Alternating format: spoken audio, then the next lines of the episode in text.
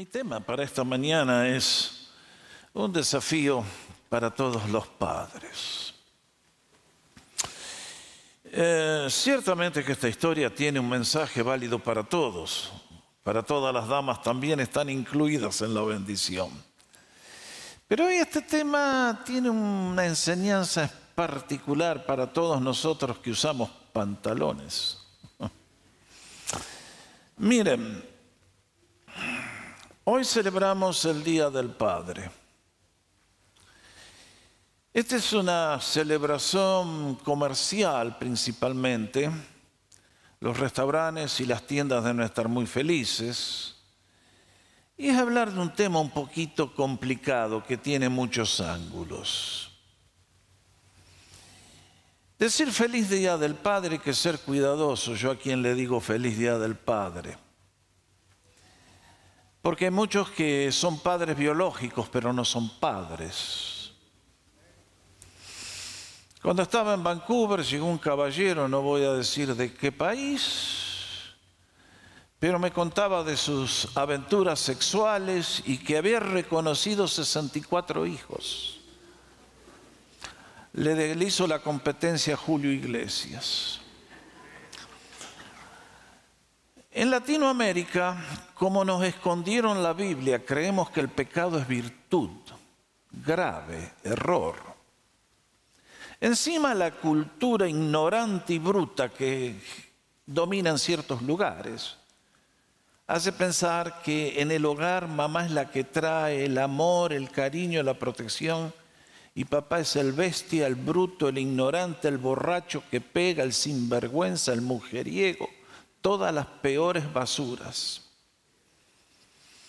En el día de hoy aquí en Norteamérica estamos en una guerra abierta, frontal, decidida. Es el mes del orgullo donde gente cree que dos padres y dos madres son el modelo que los chicos necesitan. Más que nunca tenemos que decidir de qué lado vamos a estar. Porque la vida es la vida Dios la ha establecido de cierta manera y confío yo que ustedes y yo que estamos aquí un día cuando estemos delante del tribunal del Señor y nos juzgue y nos pida cuentas de cómo cumplimos el rol principal que tiene un hombre, que es ser padre, la responsabilidad que tiene, y qué le vamos a decir ese día al Señor. Ser padre es el privilegio más grande que tenemos los hombres pero al mismo tiempo es la responsabilidad suprema.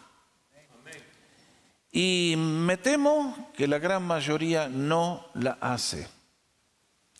Por no conocer a Dios, porque amamos más el pecado que la justicia, y así son las consecuencias. Pero hay una minoría, y a esa minoría quiero alentarle el corazón si acá hay jovencitos, quisiera alentarlos con este párrafo que tenemos hoy por delante, porque este párrafo podría hablar por horas, ya que tiene lecciones preciosas en cuanto a nuestra relación con Jesús. Pero también, como vamos a ver, nos enseña el modelo de un Padre excelente. Por lo tanto, confío que todos los que estamos aquí en la casa de Dios vamos a escuchar con gusto ya que es un tema bien práctico.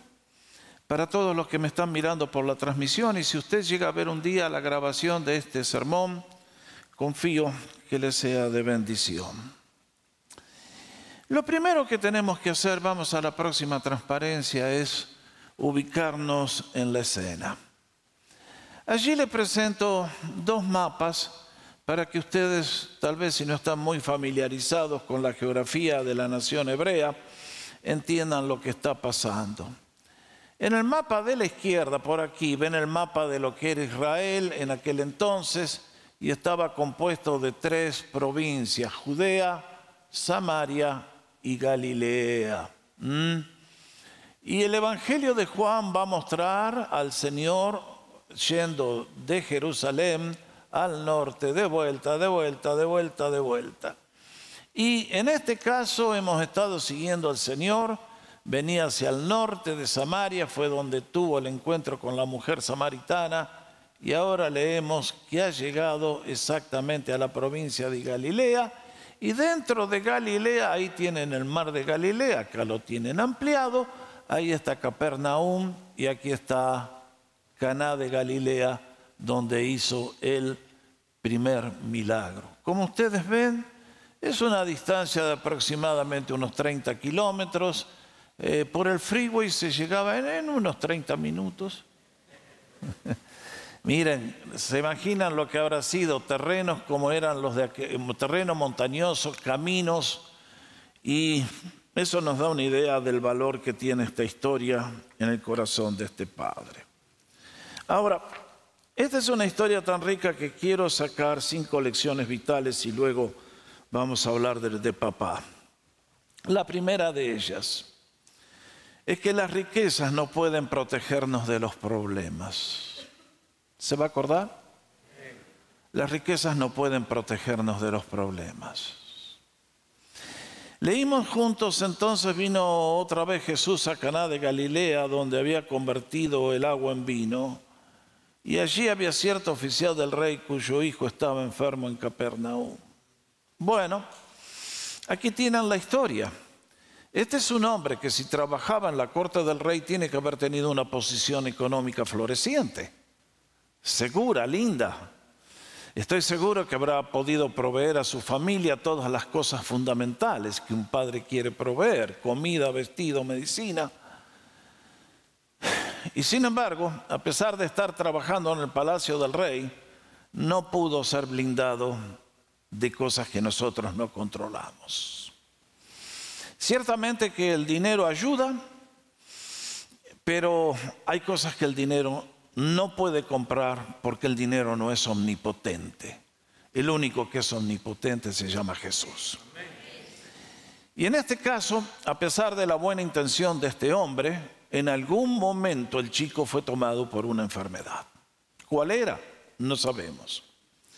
Teniendo dinero, estoy seguro que buscó todos los medios posibles que tenían en aquel entonces para que el chico se sane. Habrá buscado los mejores doctores, los mejores tratamientos, las mejores medicinas, y a medida que pasaban los días, el niño cada vez iba rumbo y cada vez más cercano al sepulcro. Y uno dice, qué tremendo, ¿no? En el día de hoy el ser humano se jacta de ser, vivir en una sociedad científica, de que tenemos salud comprada. Siempre recuerdo haber llegado a Canadá y cuando tenía 32 años fui a hacerme el primer examen general y el doctor que me revisaba por primera vez me hizo tum, tum, tum, tum, tum, tum, tum, tum, tum, tum, y después me dice, ¿Vos usás los cinturones de seguridad? Le digo, sí. ¿Por qué? Porque dice, a tu edad solamente un accidente te puede matar. Y el doctor tenía 99% de razón. Porque si ustedes y yo estamos sanos, a los 30 años estamos fuertes y vigorosos. Y sin embargo, nadie puede garantizar de que nada nos puede matar. Muchos son los jóvenes y niños que mueren antes que sus padres.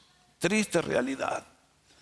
Y tantas veces eh, en nuestra caminar pensamos, bueno, yo voy a llegar a viejo, no tengo nada que preocuparme, ¿qué? Ah, tengo 70 años, ah, cuando tenga 70 años allá voy a hacer las decisiones de las cuales siempre me insiste el pastor con ese tono tan negativo que usa.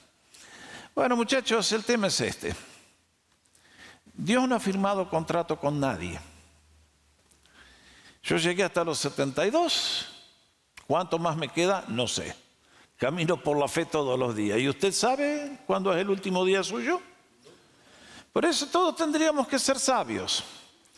Y a ustedes padres les aconsejaría que cuando traigan sus hijos a la iglesia le enseñen el respeto al nombre del Señor y a la casa de Dios. Porque no es de gente sabia andar con un celular burlándose de Dios y del pastor y del mensaje.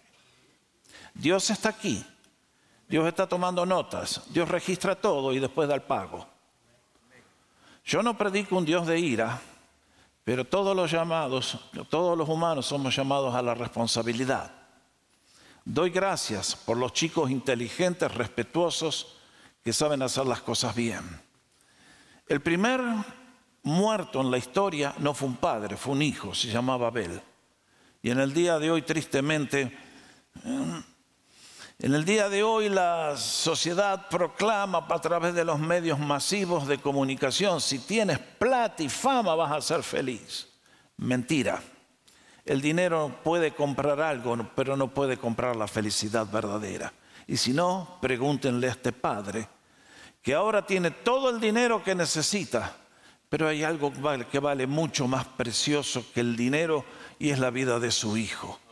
Y por lo tanto, se encontró con una crisis gigantesca.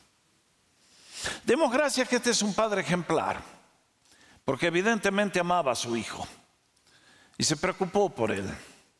No es como esa otra historia que está en el Antiguo Testamento de un chico que se enfermó mientras estaban trabajando en el campo y, y el padre le dijo a los siervos, ah, llévenselo a la madre que ella se arregle. No, este es distinto. Este es un padre verdadero. Este es un padre que sabe cuál es su responsabilidad y su llamado y por lo tanto quiere que su vida cuente en lo que realmente es valioso e importante. Segundo principio que encuentro en esta historia y es a dónde recurrimos por ayuda cuando llega la crisis. Versículo 47. Cuando este cortesano oyó que Jesús había venido de Judea a Galilea, fue a su encuentro y le suplicó que bajara y sanara a su hijo porque estaba al borde de la muerte. Ahí está. Bendita generación que el Señor estaba vivo y lo podían encontrar y tocar y escuchar y hablar con Él de manera presencial. Y en este caso, este hombre se dirige a buscar a Jesús. El contraste no puede ser más notable. Acá hay un hombre que pertenece a la realeza, al palacio erudito, no sé, y viene a buscar la ayuda de un carpintero que nadie conoce. Eso sí, guarda, porque hace milagros impresionantes el carpintero. Y entonces todos están preguntándose, pero ¿será este realmente el Hijo de Dios, el Mesías? Bendito sea el nombre de Jesús, que esa es la realidad. Y este hombre amaba tanto a su hijo que estuvo dispuesto a hacer lo que fuera necesario con tal que el hijo se salve. Por eso no escatimó tener que caminarse los 30 kilómetros de Capernaum hasta Caná de Galilea con tal de encontrar a Jesús y que Jesús hiciera algo por su hijo. Ahora se imaginan los sentimientos de este hombre mientras hacía esos kilómetros. Encontraría a Jesús. ¿Dónde estará Jesús? ¿Tendrá Jesús el poder para tratar con esta enfermedad? ¿Querrá Jesús ayudarme? ¡Ja! ¡Qué bravo, ¿no? Quiero alentar a todos.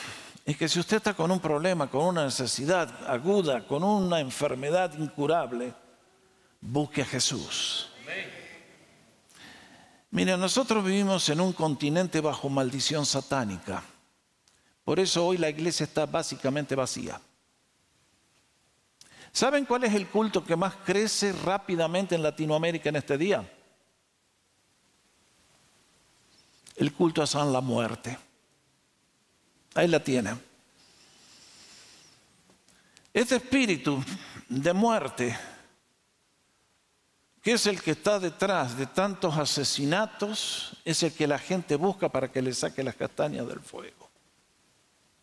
Eso es como decir, estoy en el Titanic, le hemos pegado al bloque de hielo, nos estamos yendo a pique, vamos a salvar el buque. ¿Cómo lo vamos a salvar? Hagámosle más agujeros. Absurdo. Pero el ser humano sin Dios está no perdido, está totalmente perdido no puede entender, tiene una niebla en el cerebro. Por eso en el día de hoy se considera un genio por no estar en la casa de Dios. ¡Qué vivo! Me hace acordar a un chico allá en Argentina. Cuando llegabas a los 18 años tenías que presentarte para ser llevado al ejército a cumplir servicio militar. Y había una lotería y de acuerdo al número que sacabas, te salvabas o te tocaba hacer un año de servicio a la patria, donde aprendías básicamente a robar. Eso era el servicio militar. Pero antes de entrar, todos teníamos que ir, yo también la tuve que pasar, una inspección médica, a ver si no teníamos alguna enfermedad que nos descalificaba. Y un día un muchacho sale de la revisación médica y sale contento cantando, me salvé, me salvé, me salvé, me salvé. Y le preguntaron, ¿por qué te salvaste? ¿Qué te dijo el doctor? Que estoy tuberculoso. Ah, que vivo. Ese es el hombre sin Dios. Estoy celebrando, viva, viva, viva. ¿Y por qué estás celebrando? Porque estoy tuberculoso. Que vivo, ¿eh? Bueno, queridos, ¿dónde estás buscando tú el apoyo cuando la crisis viene a golpear tu vida? Y quiero recordarle a todos que están en esta casa que la crisis va a llegar a tu vida. Porque la crisis es materia obligatoria en la Universidad de Dios. El escritor C.S. Lewis decía, Dios nos susurra en la prosperidad, nos habla en el dolor y nos llama a gritos con el sufrimiento. El sufrimiento es el megáfono que Dios utiliza para despertar a una humanidad dormida. Como vamos a ver, estoy seguro que después que la historia terminó, este padre debe haber dicho, bendita enfermedad, porque me llevó al regalo más grande que un ser humano puede recibir. Siempre recuerdo una familia que llegó allá a Canadá, de vuestros países, esta familia un día recibieron una carta diciendo, mañana venimos y los matamos. No sé quién habrá sido el tonto ese que le mandó la carta, porque si yo quiero matar a alguien no lo voy a advertir. Pero en este caso le advirtieron, vamos por todos ustedes. Y esta familia con lo puesto en medio de la noche huyeron a Costa Rica. Y allá los estaba esperando el Señor para alcanzarles. Y después que llegaron a Vancouver se congregaron con nosotros y nos contaba este hombre, bendita carta en el momento fue un momento de terror y de desesperación y nunca imaginábamos que era lo que nos ponía en movimiento al encuentro con el Señor. Bendito sea el nombre de Dios. El salmista en el Salmo 119 decía, Señor, tu aflicción hizo que te encontrara. Y así funciona. Este es el caso que estamos viendo con este Padre. Eh, las riquezas no pueden protegernos. Vamos a Jesús por ayuda cuando llegue la crisis. Y tercer principio que encuentro en esta historia, que Jesús siempre va a probar nuestra sinceridad. Siempre lo hace. Cuando aquel padre viene con el gemido, es realmente intenso. Y lógicamente que es un hombre que no conoce todo, porque él va con una idea preconcebida de cómo Jesús tiene que operar y le dice, Señor, tengo a mi hijo que se muere, ven tú conmigo, vamos hasta Capernaum y lo sanás. Intenso el corazón de papá. Y el Señor contesta de este modo que parece ser tan brusco y le dice, a menos que ustedes vean señales y milagros, no van a creer. Si ustedes miran el relato del Nuevo Testamento, van a encontrar que el Señor hizo eso muchas veces. Lo hizo con aquella mujer sirofenicia que le vino a rogar, Señor, mi hija está endemoniada. Y el Señor le dijo, no, yo no le doy la, la comida de los hijos a los perritos. Señor. Y aquella mujer dijo, Señor, pero los perritos comen de la mesa. Anda, querida, tu hija está sana. ¿Se acuerdan el padre que trajo al hijo endemoniado en el monte de la transfiguración y nadie lo pudo sanar?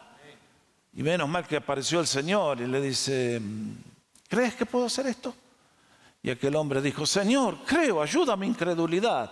Ah, Jesús le gusta eso. Vio a Bartimeo que le gritó, Jesús, Jesús, Jesús, Jesús, Jesús. Y llegó hasta él y le dice, ¿qué quieres que te haga? Que vea, Señor. Ahí está. Miren hermanos, en el día de hoy hay muchas iglesias que predican un Cristo que hace milagros únicamente. Yo estoy de acuerdo. Porque Cristo tiene poder para hacer todos los milagros que el mundo necesita. Pero Jesús no quiere ser considerado un milagrero. Eso es un pecado. Jesús quiere que le declaremos Señor y Salvador y que le entreguemos nuestra vida en adoración y respeto.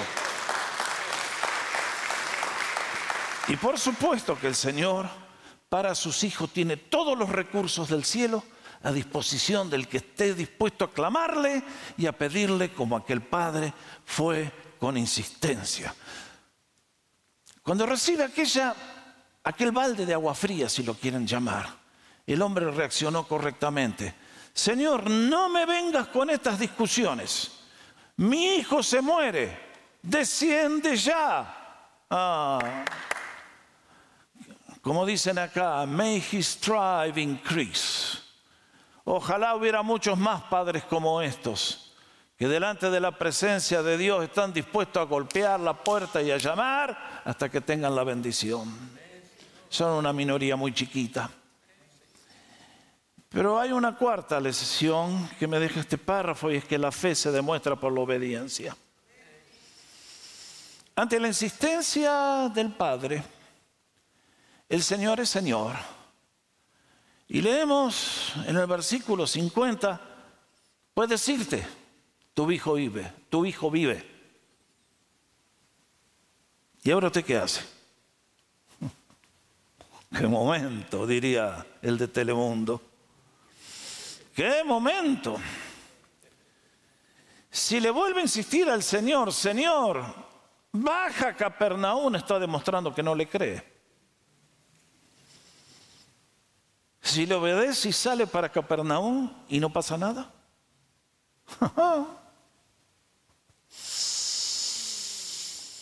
Creo que el Señor siempre va a hacer esto con nosotros. La fe es eso, saltar al vacío cuando no tenemos paracaídas. Es obedecer cuando todo el sentido y las evidencias y los datos nos juegan en contra. ¿Cómo está nuestra fe esta mañana? Es tremendo, ¿no? Este hombre Jesús le dio la orden y vamos de vuelta para Capernaum. Y evidentemente es algo que no está en el relato, pero se deduce que lo tomó el atardecer y evidentemente se quedó a pasar la noche en alguna de esas Holiday Inn, Nazaret, algo así, ¿no? Porque no podía llegar a la casa, era demasiado peligroso. Y sin embargo el hombre se ha ido con la tranquilidad. Me parece que si Jesús dio la orden, el milagro se hizo. Qué lindo, qué linda actitud. Este hombre obedeció. Y en la obediencia le abrió las manos al Señor para que el milagro ocurriera. ¿Se acuerdan el relato de los diez leprosos? Aquellos diez leprosos que vinieron a pedirle a Jesús el milagro Jesús le dijo, ni los tocó. Le dijo, peguen media vuelta, vayan a ver al sacerdote. Oh, oh, oh. ¿Y qué leemos? Que mientras iban caminando, ¡pum! La vida de Jesús tomó sus cuerpos se fue la enfermedad y la salud llegó en plenitud. Y uno dice, Señor, qué tremendo que eres. No hay ninguna diferencia entre que tú estés personalmente o que estés a la distancia. Porque tú eres omnipotente y eres omnipresente y estás en todo lugar. Es por eso que nosotros eso es lo que nos da el sentir de reunirnos y tener fe para orar cuando necesitamos una crisis. Porque el Señor no tiene límites. Y Él extiende su mano y, alcanza a un ser en la China, en la Antártida, donde sea. Hasta en la última galaxia del universo, si hubiera alguno perdido por allá, la mano del Señor alcanza. Su poder es así. Bendito sea el nombre de Jesús. A ese ser humano, a ese ser vale la pena adorar y conocer. Y entonces, la quinta lección que les quiero presentar es que Jesús siempre nos dará más de lo que esperamos. Versículo 53. El relato es que el hombre amanece y tranquilo se va y cuando está por llegar a Capernaum los siervos salen contentos a darle la buena noticia. Tu hijo vive, tu hijo vive, tu hijo vive. Y aquel hombre pensaba todavía en términos médicos humanos, pero si ustedes miran con atención, eh, se van a dar cuenta que hay una diferencia. Él les pregunta, ¿cuándo empezó a mejorar? ¿Y qué le dijeron los siervos? A la una de la, a la, una de la tarde, la fiebre le dejó. Así es Jesús. No lo mejoró, lo sanó. Ese es el poder de Dios. Reprendió a las bacterias, se fueron todas. Volvió a la sanidad. Y uno dice, Señor, asombroso eres indeed, verdaderamente. Y entonces acá se produce el gran regalo que va a recibir el centurión y la familia. ¿Creen que hay una diferencia entre el, centurión? Bueno, Nicodemo, cualquiera, el que más le guste, va.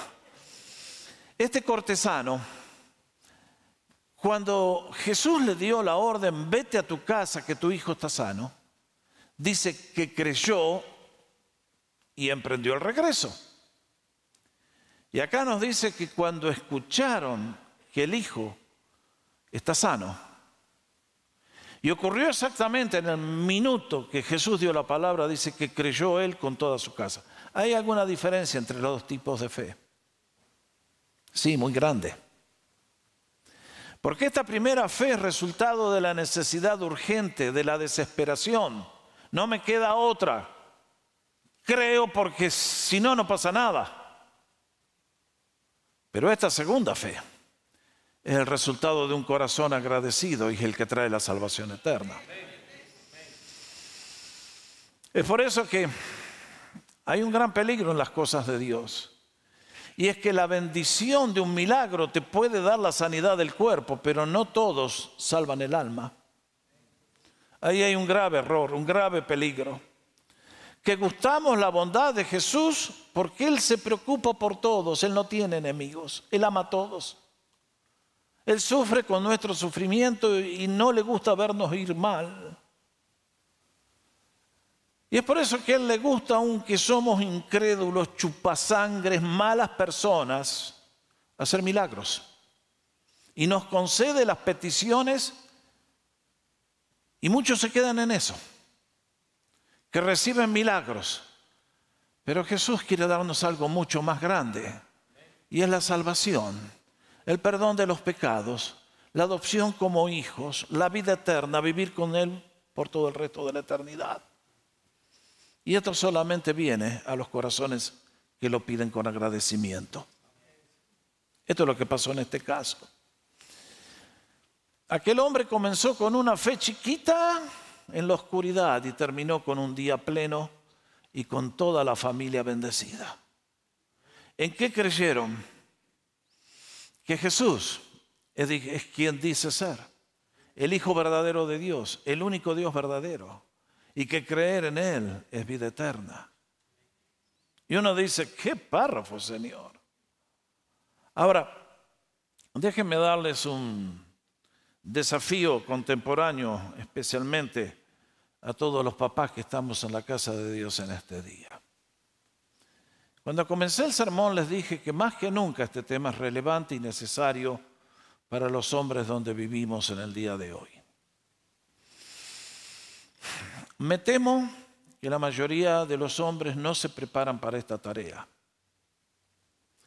Un buen día les llega la pubertad, comienzan a hacer las cosas que hacen y bueno, así salen los hogares y así sale todo lo que hace. El hombre que vive sin Dios va a vivir siempre mal.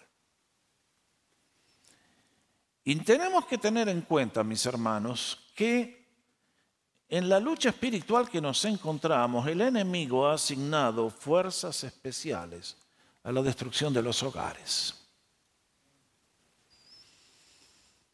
A veces no sé qué hacer con estas historias.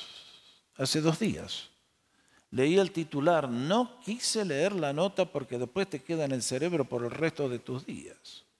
Y es basura que te ensucia la mente y te amarga el espíritu. Pero el titular decía esto, Estados Unidos, padre puso tres hijos en línea y los fusiló a los tres. Eso ocurre en el día de hoy, aquí, en la sofisticada Norteamérica.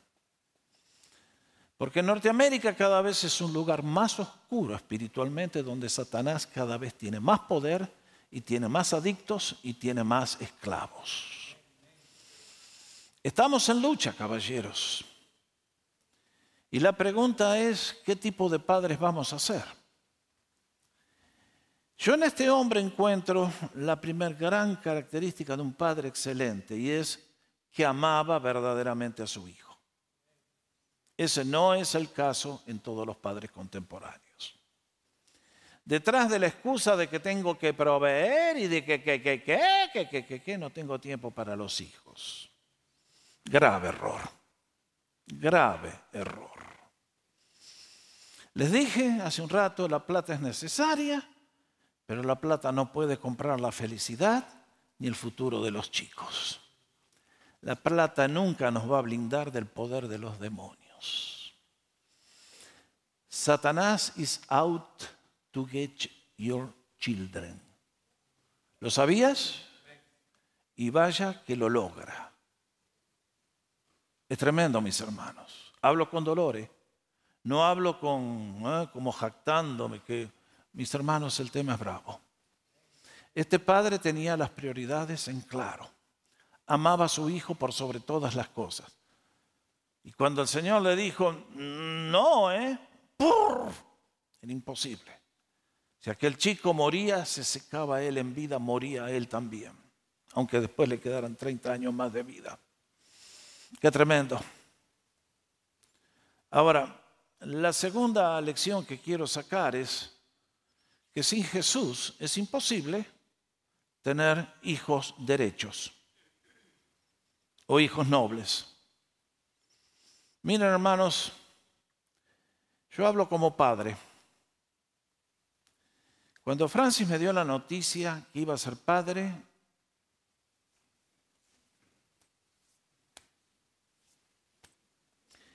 me dio una tarjeta que todavía la tengo guardada y mi reacción fue, la tiré, porque me pegó un susto gigante. ¿Por qué? Porque para mí ser padre era la mayor responsabilidad que un ser humano tiene. Porque el padre modela con sus palabras y con su silencio, con su conducta, con todo. Y ser padre ofrece el capital, la posibilidad más enorme de gozo, de alegría y de orgullo que un, ser humano puede tener. Y es que su hijo es la continuación de todo lo que él ha sido. Por lo tanto, ser padre es el privilegio más grande. Pero también estamos tratando con un ser humano que es como un vaso de arcilla. Y nosotros somos el alfarero. Esa criatura en nuestras manos es como ese vaso que se está formando. Y qué responsabilidad, querido. Siempre recuerdo, disculpen que doy algunos ejemplos negativos, pero un día llevamos los jóvenes con Francis, que estábamos allá en Vancouver, a la casa de un misionero que estaba retirado, asistía a nuestra iglesia. Y fuimos para que este hermano nos contara el peregrinaje suyo. Habían servido al Señor, fueron de misioneros a Colombia, hicieron una obra tremenda allá y ahora el Señor los trajo de regreso a Vancouver. Y no me voy a olvidar jamás, porque lo primero que nos dijo don Víctor fue, la fuerza más grande que moldeó mi, conducta fue, yo no quiero ser igual a mi padre. Bueno, eso es trágico. Dice que el gran Martín Lutero, el héroe de la Reforma Protestante, no podía orar Padre nuestro que estás en los cielos, porque al decir Padre, le hacía recordar al padre brutal que había tenido cuando niño, que lo castigaba de una manera sin medidas. Mis queridos, va a llegar un día cuando tu hijo no se va a acordar de ninguna de tus palabras ni cuán grande era tu cuenta bancaria, pero va a recordar siempre tu ejemplo. ¿Qué ejemplo hemos sido para nuestros hijos? ¿Qué ejemplo estamos siendo hoy para nuestros hijos? Mis hermanos, cuando yo recibí la noticia que, iba a ser padre, fui y me compré 30 libros para leer. No, no se ría. Eso es lo que todos tienen que hacer. Cuando era soltero me compré 30 libros para el día del casamiento. Porque una responsabilidad tan grande no se puede entrar a la Bartola y drogado como entra la mayoría. Y con los hijos es igual. Entonces, ¿qué les puedo decir? Este padre demostró con su conducta que estaba a la altura de la ocasión. Y vaya amor que demostró. Y evidentemente este hombre con su ejemplo marcó el rumbo de toda la familia. Y mucho más importante para mí es que este padre fue el canal para que el chico un día y toda la familia conociera y aceptara a Jesús. Muchachos, chicas, este es un tema delicado para todos. Pero si yo a mi hijo no le puedo dejar ni educación, ni riqueza, ni nada, pero lo llevo al conocimiento de Jesús, soy un genio completo.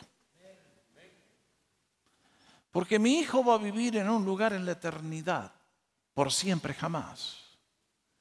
Y estoy convencido que a nosotros los creyentes, el Señor es fiel y cumple sus promesas. David decía, no he visto justo cuya descendencia mendigue pan. Nunca un hijo de Dios va a ser mendigo ni miserable. Dios se encarga de bendecir a nuestros pichones. Eso sí, usted trabaje, ¿eh? no le esquiva el bulto. Ah, pero además, ¿de qué le sirve al padre que le compre al hijo un Mustang y una mansión en Beverly Hills y un departamento en Mónaco y le compre un jet privado como el de Messi y si el chico pierde el alma. Esa es una pregunta que todos nos tenemos que contestar. Siempre recuerdo la historia que contaba un gran evangelista del otro siglo, Dwight Moody, en aquellos años donde la medicina no, no abundaba como en el día de hoy una familia tuvo la triste realidad que vino una enfermedad a tomar al niño. Y el chico fue deteriorándose. Y viendo que era inevitable lo que venía, el niño le dice al padre, papá, ora por mí. Y aquel padre infiel, que nunca había estado con los caminos de Dios, cuando el hijo le pidió lo más importante, no estuvo en condición de hacerlo. Y entonces tuvo que vivir el resto de sus días con la conciencia culpable por no haber estado a la altura del desafío. Yo no quisiera que a nadie le pase eso. Otra familia tuvo la misma experiencia. Y el niño le dijo al padre, papá, ora por mí. Y el padre no pudo. Se quebró en lágrimas. Era demasiado para él. Demasiado dura la prueba. Y el chiquito le dice, papá, no te preocupes. Yo esta noche voy a estar con el Señor y cuando lo vea le voy a decir que todos los días que te conocí siempre oraste por mí. ¿Eres tú uno de ellos? ¿Cómo te conocen tus hijos? ¿Cómo nos conocen nuestros hijos? Si ellos tienen la evaluación correcta de nuestra mayordomía. Mi deseo en esta mañana es que todos los que estamos acá podamos decir por la gracia de Dios, yo soy un padre como ese. ¿Qué te impide serlo? Excepto nuestra mezquindad y nuestra pobreza de corazón.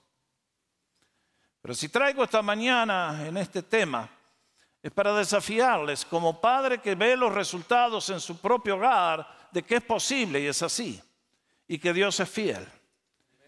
Y que cuando tú y yo en nuestra ignorancia y nuestras limitaciones, como aquel niño que puso los panes y los pescaditos en las manos del Señor, el Señor multiplicó. A pesar de nuestras limitaciones y errores, si somos sinceros y fieles, y si doblamos rodillas, el Señor va a tomar a nuestros hijos y los va a bendecir y va a ser de generación en generación. Es por eso que esta mañana, mientras estamos en la casa de Dios, mi mensaje para todos es, padres, feliz día. Pero no es que yo les diga feliz día. Mi oración es que el Señor me pueda decir, feliz día Jorge, hiciste tu trabajo bien. Ese es mi anhelo por el cual predico este sermón esta mañana. Que conozcamos la grandeza de Dios y vivamos a la altura de las posibilidades que Él nos ofrece por el poder infinito que nos ha dado. Les quiero invitar a ponernos de pie. Y vamos a leer el Salmo 128, que es un salmo que tiene promesas especiales para todos los hombres. Así que como siempre hacemos, me gustaría que todos levantemos fuerte la voz y digamos, yo leo la línea de arriba, ustedes leen la que sigue. ¿Cómo dice? Bienaventurado, infinitamente dichoso todo varón que teme al Señor y anda en sus caminos.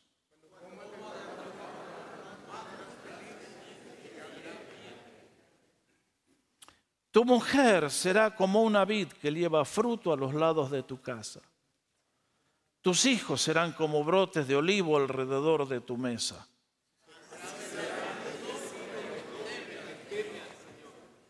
Y todos juntos, por favor. El Señor te bendiga desde Sión. Que veas el bien de Jerusalén todos los días de tu vida y que veas a los hijos de tus hijos la paz sea sobre el pueblo de Dios. Gloria a Dios en esta mañana.